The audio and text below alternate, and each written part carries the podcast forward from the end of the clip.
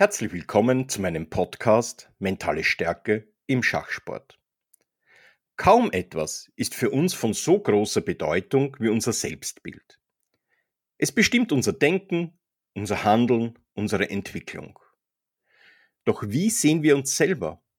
Orientieren wir uns mehr an unseren Stärken oder mehr an unseren Schwächen? Sehen wir eher, was wir gut können und gut gemacht haben oder fokussieren wir uns auf unsere Schwachstellen? Bei uns selbst und bei anderen. Ein wesentlicher Faktor unserer Motivation besteht darin, dass wir an uns selbst glauben.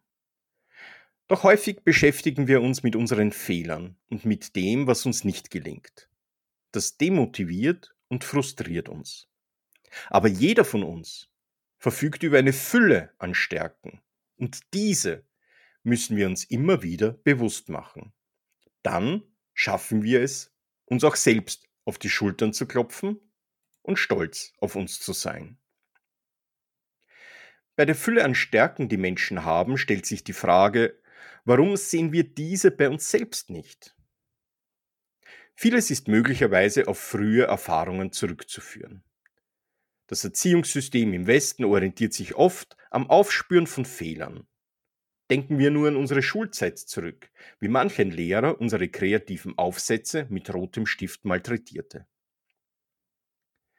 Stärken hingegen werden kaum hervorgehoben und oft auch bei Freunden und Partnern als selbstverständlich wahrgenommen. Hinzu kommt, dass wir selbst die eigenen Stärken nicht schätzen. Was wir gut können, scheint keine große Sache zu sein. Anders gesagt, weil es uns leicht fällt, fällt es uns nicht auf. Dabei verstecken sich gerade hier unsere größten Stärken und Talente. Legen wir unseren Fokus also auf unsere Stärken und loben wir uns viel häufiger selber. Doch wie können wir konkret an die Stärkearbeit herangehen? Ein guter Beginn besteht darin, dass du auf einem Blog einmal all deine Stärken notierst. Fallen dir mindestens zehn Stärken ein? Falls nicht, dann nimm dir mehr Zeit oder frage Freunde, was sie an dir schätzen. Führe ein Erfolgstagebuch und notiere dir am Abend, was dir alles gut gelungen ist. Fällt dir am Abend nichts oder nur wenig ein? Dann steck mal fünf Bohnen in den rechten Hosensack und immer, wenn dir am nächsten Tag etwas gut gelingt, dann gib eine davon in den linken. Ähnlich ist das Führen eines Dankbarkeitsbuches. Dankbare Menschen sind generell zufriedener und schätzen sich selbst und ihre Umwelt mehr. Denk auch zurück an schwierige Situationen. Was hat dir bei ihrer Überwindung geholfen? Und kannst du daraus Mechanismen ableiten, die du immer wieder verwenden kannst. Einerseits im Sport, im Schach, andererseits im Berufsleben oder auch im Privatleben. Hast du dir nun deine Stärken bewusst gemacht? Dann versuche sie praktisch auf Befehl in dein Bewusstsein rufen zu können. Das ist wichtig, damit du dann, wenn es darauf ankommt, auf sie zurückgreifen kannst.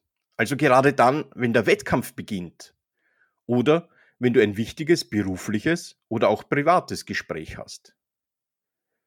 Dazu ist es nötig, dass du weißt, was du eigentlich willst. Über die Kunst der Zielsetzung werden wir demnächst sprechen. Welche Hebel haben wir also, um auf Befehl unsere Stärken abzurufen? Versetzen wir uns dazu in eine richtige Vorwettkampfstimmung spüren wir mit leichter Nervosität die Vorfreude auf die kommende Herausforderung. Je nach Typ wirst du dich eher pushen oder eher beruhigen müssen. Ziel ist der Flow. Darüber haben wir ja schon ausführlich gesprochen. Wende die Kunst des Selbstgesprächs an.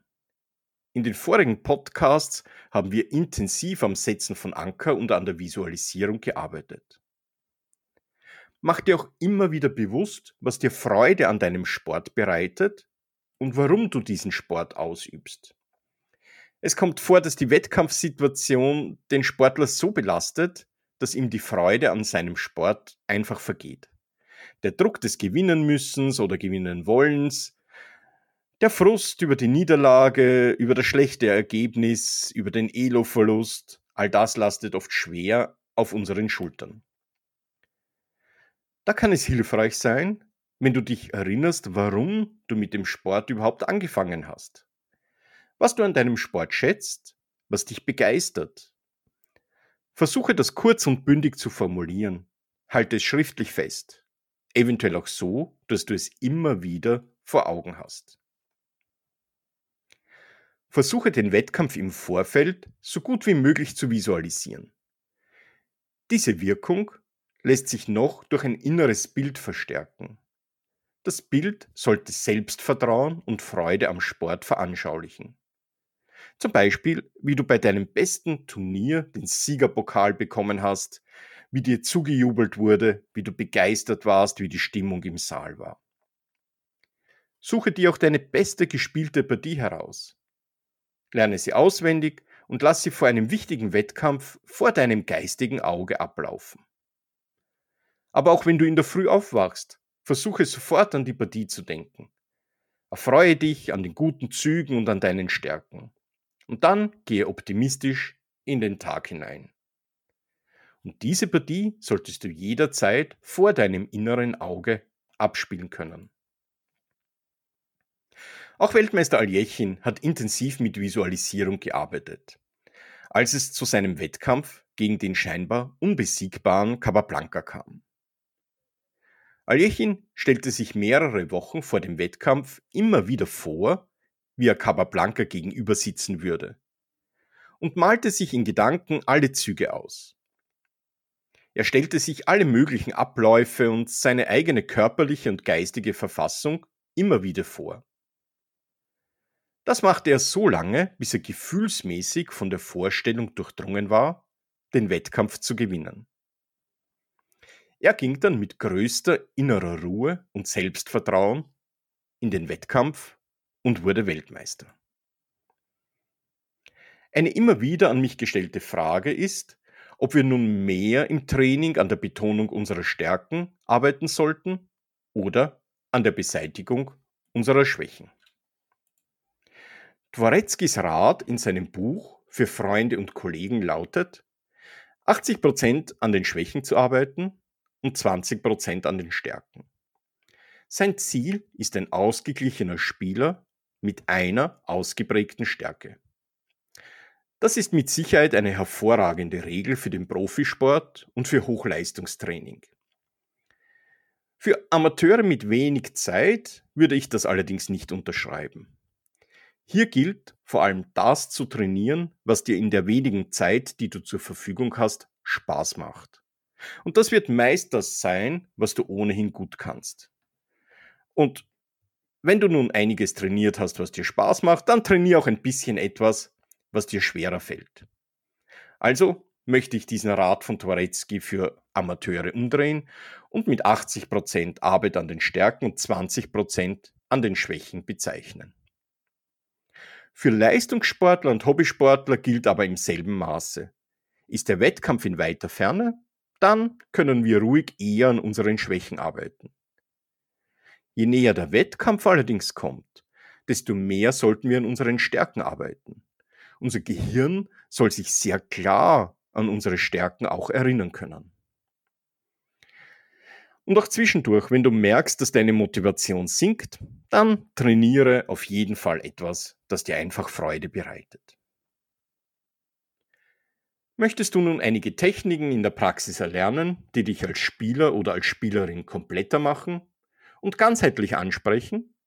Dann kannst du mich gerne direkt kontaktieren und eine Schnuppereinheit ausmachen.